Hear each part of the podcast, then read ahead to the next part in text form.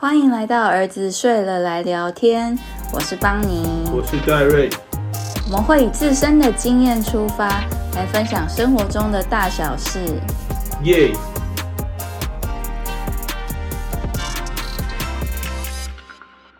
我们今天的主题来讲一个成功学。好了，这几年其实，在教育的时候也反思了很多自己的成长历程，加上接触了很多教养书或者是心理励志书。各种不同的领域的书籍，然后让我们就想到了很多关于要怎么样才会成功，这之中应该有技巧，或者是说一些心法。我们这几年其实也因为我们的事业渐渐在起步，那也开始接触到许多社会上定义为成功的人士。那我们观察他们，我觉得他们之中有非常多雷同之处。他们可能事业的版图什么，每个人差很多，可是他们思维大致上都有很类似的点。那我们今天就想说来聊聊看有哪些，他我们在他们身上以及从阅读中归纳出哪些结论。我最近看了很多教养书，然后我觉得在教养书里面，其实会提到说，我们在教养时候是一个对自己的 reflection，就是你会反思自己。对于一些目标，你是怎么样去追求的？然后你重视的目标有哪些？然后你再依着这些去制定跟小孩的一些相处原则。除了这两书之外，我觉得还有两本书是跟今天的成功学很有关系。第一本是《无限赛局》。那第二本是心态制胜，就是它的英文叫做 Mindset。其实我当初会买它，是因为它好像是比尔盖茨唯一推荐的一本成功书之类的。比尔盖茨每星期会读一本书，如果他的受访是属实的话，所以他一年会读五十几本书。所以，如果他推荐的书大致上不会太差，这种国外畅销书其实我都还蛮感兴趣的。嗯，所以就就买来看，然后觉得非常好。我们先来讲无限赛局哈，无限赛局它的对应就是有限赛局嘛。那我们先来定义一下这两个东西。所谓的有限赛局，就是这个赛局它是有胜负的，像比如说一场球赛。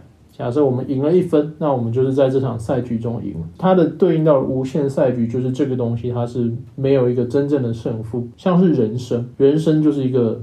赛局，但你很难说哦，这个人比较有钱，所以他赢了。有些人比较快乐。那无限赛局，它最重要的是取得一个平衡。就是在人生中啊，我们有时候可能会看似领先，有时候看似落后。最重要就是你保持一个稳定的心态，了解自己是在一个无限赛局里面，快乐的过好每一天。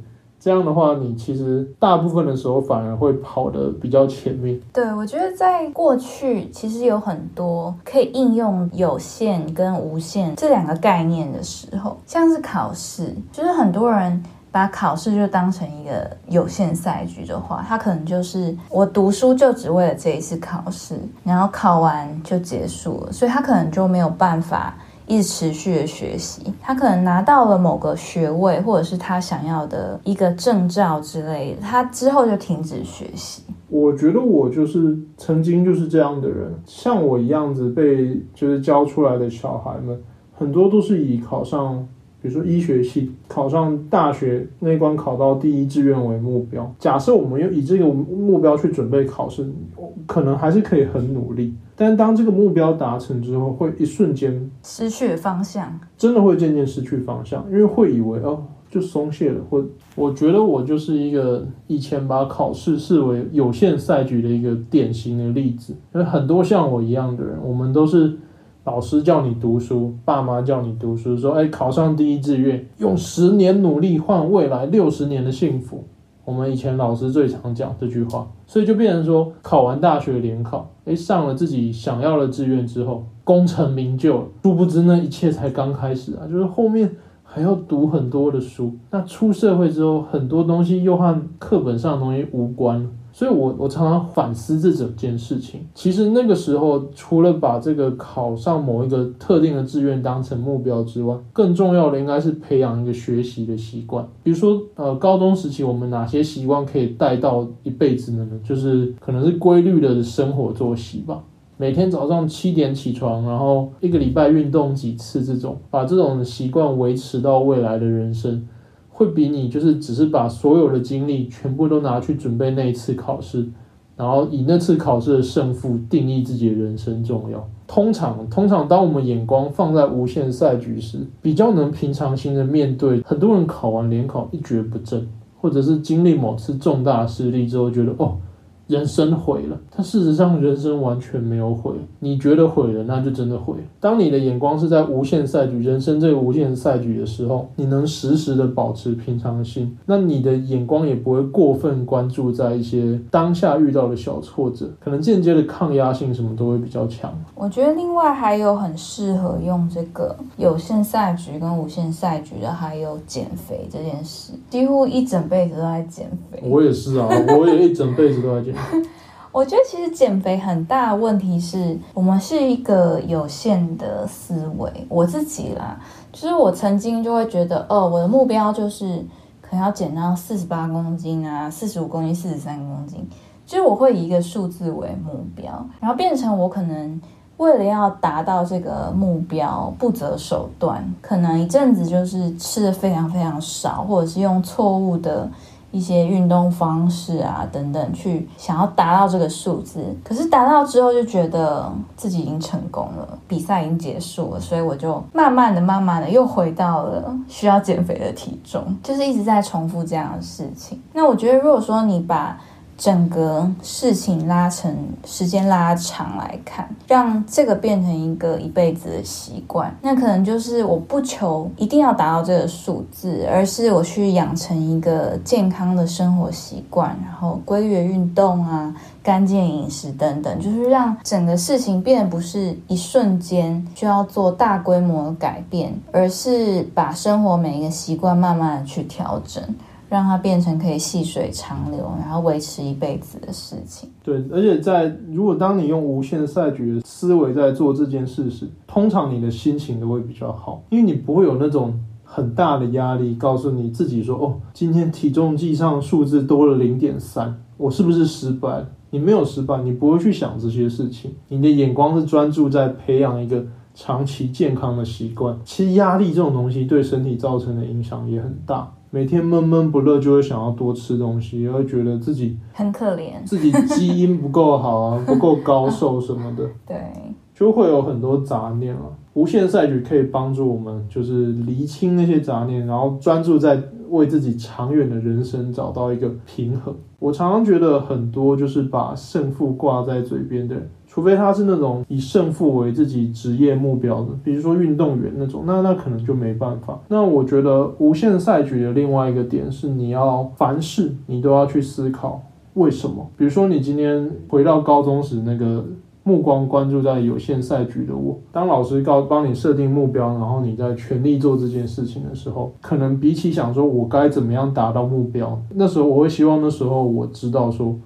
你为什么要达到这个目标？只有知道自己知道为什么，才能在这段过程中比较对自己有清楚的认知吧。我觉得无限赛局很重要的，的确是你要先找到为什么。就是那个 purpose，然后你才能让你的一辈子都遵循这样的理念去往前走。就它真的是要一个你可以完全认可的东西。像很多公司，他们为什么能成功，就是因为他们坚守着他们的理念。像是 Apple，他们就是要让所有的人都可以去操作那些看似原本就是很艰难，只有工程师才会的东西，然后让每个人都可以上手。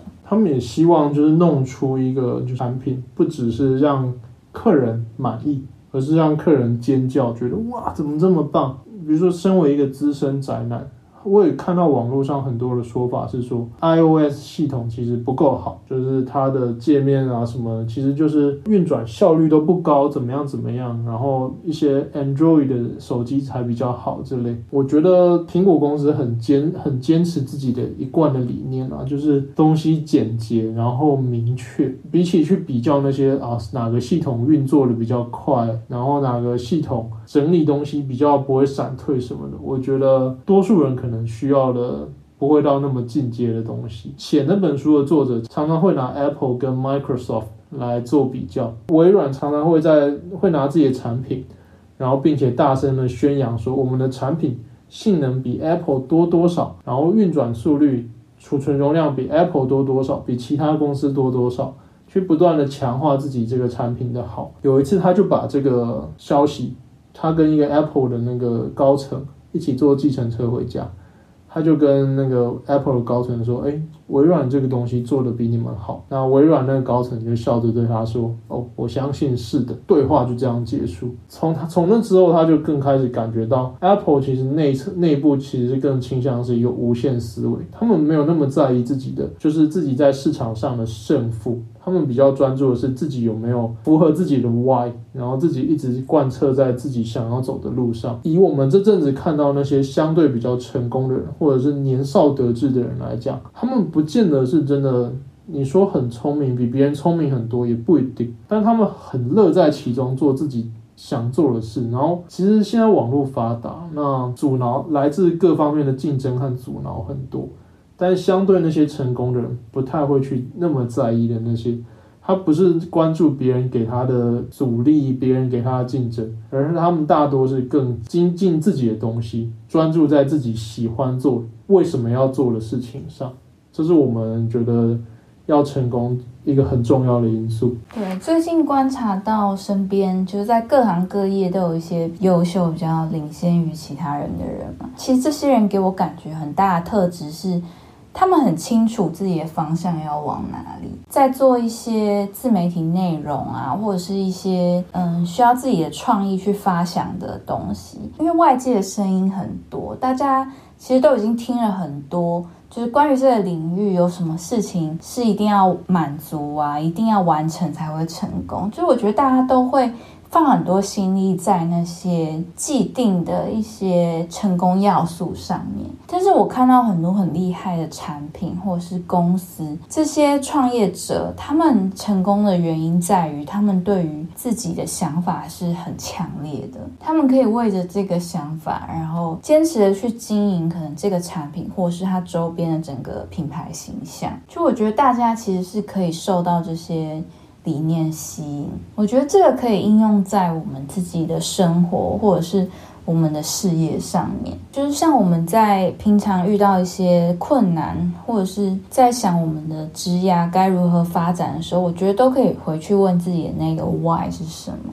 就是我希望自己定义自己是一个怎么样的人，然后这样的特质的人，他碰到这些事情的时候，他会怎么思考，怎么解决？对，然后。比起听一堆别人的声音，最重要真的是听自己的声音。市场上现在，如果你是真的很有很有能力的人，不太会被埋没。再怎么小众的市场，如果你做到很极致的话。都一定会有人可以接受的，所以不用怕自己喜欢、自己想要钻研的东西是乏人问津的。在这个网络时代，最怕的是你自己不肯相信自己。那我觉得我们可以进到下一本书，就是《制胜心态》。哦，《制胜心态》我也是很有感，因为其实它跟我们最近常常在聊的一些主题也有关，主要是关于怎么样可以成功，就是你的心态真的很重要。你是怎么定义自己？我们自己深刻体。会到我们对自己的认知其实是很不一样。就我们两个而言，就我会把自己定位成是一个很努力的人。就是我从小就觉得我其实没有特别的聪明，我在努力上我是可以赢很多人。就我很愿意去努力，然后我觉得这个其实是受到教育的影响。没错，就我妈从小就是就很鼓励我去面对困难。从小当然挫折一定很多，就我从小学音乐嘛，音乐其实我起步的比。一些人还晚，就虽然我已经幼稚园大班就已经学钢琴跟小提琴，但其实还有很多更早的。然后我一开始学，其实也没有那么的专注，就是我比较像是为了兴趣而学，不是为了成为一个自己的职业这样。所以跟我身边一些朋友来讲，我其实是比较落后。然后一开始当然挫折就非常多，就是我就觉得自己。一直在落后啊，然后甚至在很多比赛，我就觉得自己没有胜算，然后就有点不想努力。但是就是我觉得我妈从那么小就已经给我很多观念，就是你只要肯努力，这些都不会是阻碍。所以就是我很愿意去为了一个困难，然后投注很多的心力去克服它。我觉得这点是以后在教育小孩的时候，我会非常希望能带给他们的。那我觉得这个其实就是这本书里面讲到的成长心态。它里面讲到，就是成长心态对应的就是定型心态。所谓成长心态，就是你抱着，当你面对挫折时，一个人会兴致勃勃的去决定挑战这个挫折，挑战自己这样。那定型心态可能是当一个困难来的时，这个人就会先。评估他自己能不能对付这个困难。那如果他觉得自己不行的话，他甚至就会可能放弃。那我自己身边很多这样的人，我我以前写过很多方仲永系列的文章，真的就是我从小就在那种自由班体系长大，很小的时候就会有一批人考得特别好。那这些人真的比较聪明吗？通常没有，通常是他们的家长，大家的家长教育的早。其实考卷的题目就是那些。所以，如果你反复的接触的话，你可能就都可以考一百分。那你也很熟了，这样子。在这样的情况下，很多小孩就会被错误的评估为天才，那他们会活在天才的这个名声里面，所以就变成他们会想要呈现出一个很轻易的，老师可能就说：“哇，你好厉害。”考卷十分钟就写完，还考一百分，他就会很关注在这两个东西，十分钟考一百分，所以他下次可能就会不管怎样，一定要十分钟就交卷，他可能也不太需要努力了。但这个东西到了某个地方，他会突然卡关。到后面考卷越来越难，他会发现，哎，自己怎么好像开始不是想象中自己自己以为的那个天才。那如果他是一个从小因为天才而被夸奖的人的话，他可能就会开始选择不去努力，因为当他努力了，假设他写半小时。然后还是可以考出一百分，但是他写了半小时，他可能就会觉得愧对自己天才的这个称号，即便那已经可能比多数人还要好，所以他就会渐渐的觉得努力这个东西会让他不是天才，所以他就会害怕努力，渐渐排斥努力。举一个大家最常听到的例子，小时候班上一定都会有那种，嗯，我昨天都没有读，哎，我都不会写，我都乱猜的，然后考很高分那种，这种人里面有些可能是真的，那有些。很大一批可能是来自于他们小时候过度过度的被夸奖，那成长心态可能就是像邦尼这种，他从小他被夸奖点是以他有努力努力去试，当他们发现哎考卷越来越难的时候，他们不会说哦那我不要努力，努力了我的遮羞布就没了，要是没考好，他们会觉得啊不然就试试看，长期的维持下来的话，复利效应啊，一辈子累积下来，每一次都有努力，每一次都有进步。渐渐的跟大家差距就会拉开很大。那我坦白讲，我自己应该就是方仲永型的。我从小的时候，老师们就会，我会觉得真的有点在天分上过度夸奖。老师就全指着全班的我，最聪明的就是他。所以我那时候就有点想要，有点想要装逼，就装酷，就是不写算式，直接在脑中运算看答案。哦，这真的不行哎。可是我真的一直都那样，我宁愿不写。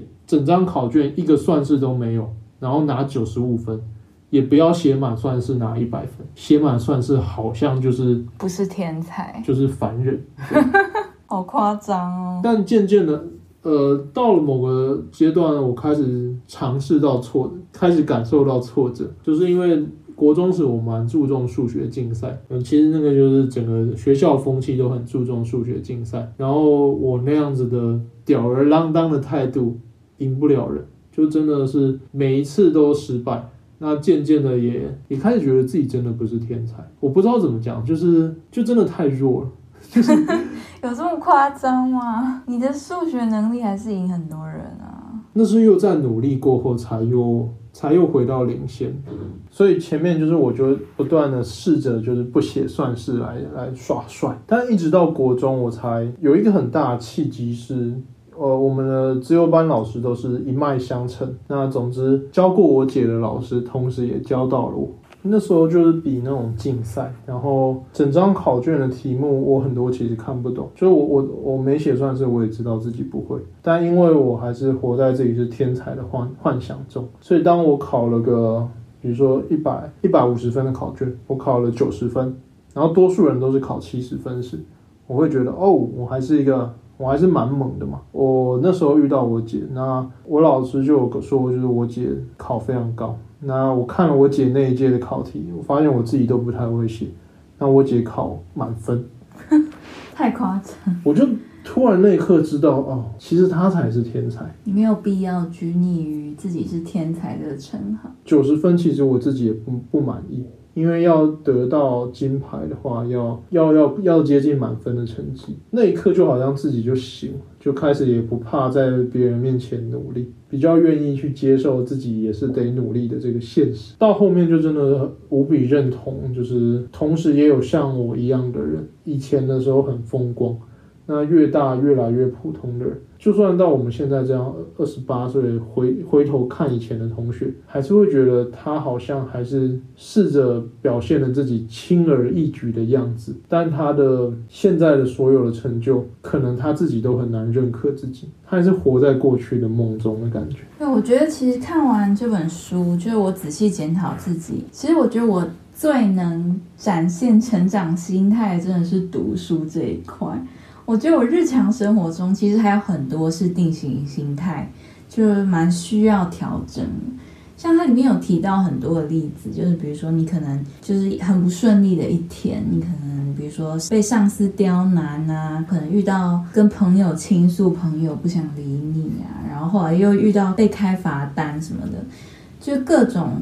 坏事凑在一起，那定型心态人可能就觉得自己怎么这么衰，这么可怜，然后一直把很多不好的事情都怪罪在自己本身的特质，可能我就是特别衰，我就是一个很容易发生不幸的人之类的。我有时候也会容易沉浸在这种负面情绪当中，但其实更好的方式是想办法去调试自己啊，就是以成长心态人，他可能。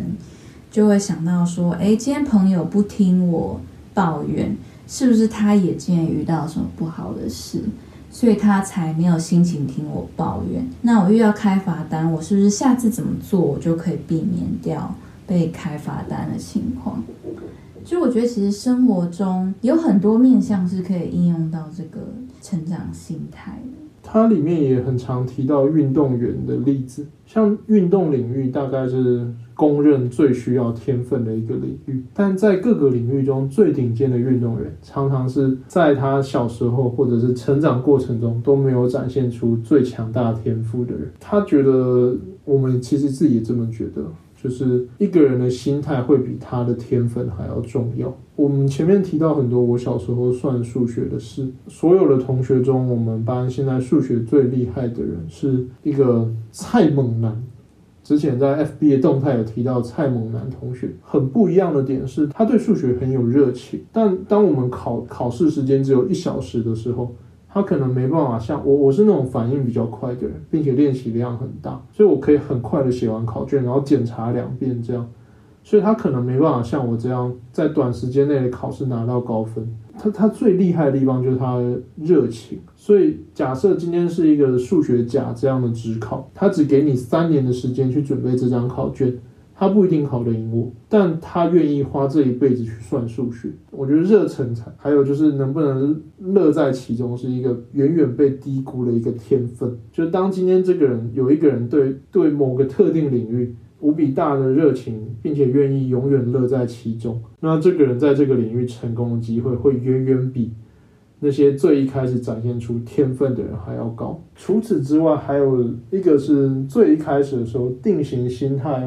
的人会很快的帮自己下结论。举例好了，我们想我们我以前读自由班，那自由班球赛啊、运动这种比赛，通常都是被普通就被其他班级。打爆了。首先，我们班只有三十个人，那别班有五十个人，所以他们就是人数就比我们多，选出来的人也自然比我们强。当时大家就都觉得啊，一定要输了。每次在这种运动比赛都是全校的笑柄，这种感觉。但到了高三的那一年，我们班不知道为什么，我们班就洋溢着一股很正面的气息，大家都觉得啊，应该不会吧？我们这么酷，就这么强，之类就很中二。但在那一年，我们体育比赛在全校拿了第二名，就是一个完全无法想象的一个成绩。但如果我很确定，如果当时我们没有那么的中二，没有觉得自己无所不能，我们一开始就觉得自己要输了，我们真的应该会大输特输。当然，每个人还是有自己能力所到极限，但在你给自己设下那个心理上的一个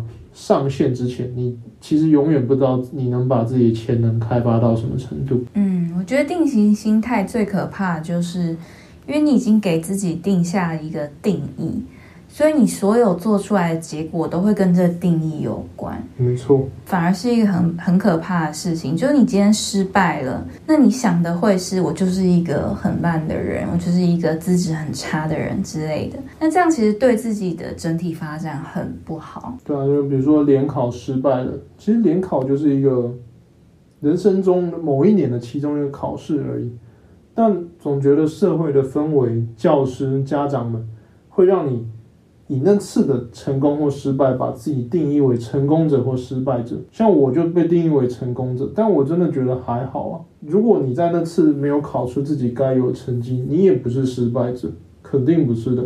除非你自己这么觉得。我觉得有时候也是后天的环境会影响，就你怎么看待自己，然后这也会跟你未来你的一生幸不幸福有很大的关系。所以我觉得这个会是接下来我觉得很需要灌输给孩子们一个正确对成功的认知，还有对自己的认知。所以我觉得总结一下，就是我们最近。刚好聊天聊到的啊，看到了一些成功者的特质，我自己觉得很重要，就是自省的能力。我们在那个医学系在干嘛的 podcast 里面讲到，哦，什么样的人是天才？对，那时候你就说你觉得最重要的是自省，然后那时候我们就疯狂吐槽你，就是应该没有人会想当一个自省的会自省的天才。可是我觉得不可否认的是，自省这个能力对一个人真的很重要。孔子最喜欢的徒孙是颜回，颜回最厉害的点是什么？孔子说颜回不二过，他同一件事情不会犯错第二次，代表颜回这个成长心。哎，他不一定是成长心态，也不一定，他搞不好这样是定型心态。对，有可能。我觉得能深刻反省自己，然后知道自己有看清自己的不足。比比如说，知道自己不是天才，但是又愿意努力，这样子我综合结合起来，觉得成功最需要的特质，就不会给自己画地自限，但也不会过度高估自己，不会觉得贬义自己，就是有有种有种与生活与人生平起平坐，那持续的把这个当做一个无限赛局。保持心情愉悦、乐在其中的人，这样的人最具有成功的特质。我觉得我再次总结一下，就是我的总结莫名其妙被你整个收完。对，就是我觉得第一个是自信啊，然后第二个是不怕失败，就你可能把一个失败不会当成它是一个结束，而是你这一生的一个小挑战。所以你其实一生很长嘛，就是你接下来要努力的东西还有很多，所以。就是可以透过无限赛学这个观念，就是它只是一个阶段，不代表什么，你不会因此去定义贬低自己。失败这个我可以补充一个点，就是我们从小到大很常被惩罚失败，考不好被打，然后某一个东西。没做好而被上上面的人处罚，呃，我们对这个别人给予我们的惩罚要很看得开啊。如果你知道自己通常那些惩罚，我们现在看也不重要。小时候考不好被打个几下会怎么样？多数别人给的惩罚对我们的人生都是没意义。我们没必要把自己囚禁在那些惩罚中，然后画地自限。就像以前我们还是小孩子的时候，一个东西失败了，我们会提出那种很荒谬的点子，就比如说拿着雨伞啊，从楼上跳下去就就会成为一个降落伞之类的。我们之所以会有那些相对创新的理念，就是因为创新的点子通常都很容易失败，我们脑中不会有那种而失败会被处罚的想法，所以才会有那样的创意。那没有足够的创新，就不会有足够的突破。我这么相信。不要惩罚自己的失败。那最后一个点就是乐在其中。就其实我们一生中的那个兴趣，真正的兴趣不会有太多个。有有些人说啊，他我很喜欢登山潜水，就是很多人的兴趣看似都很广泛，但你能从中真正得到很多乐趣的，不会有太多个，挑两三个，然后持续的经营它，把它经营成更大的乐趣。那你渐渐的你其实就已经走在成功的路上。好啊，那我觉得我们今天讲的都差不多了，那就到这边喽，拜拜。大家拜拜。如果你喜欢这个节目，欢迎到我们的 Apple Podcast 打新评分，给我们一些鼓励。或到我们的 Facebook、Instagram 跟我们聊聊天哦。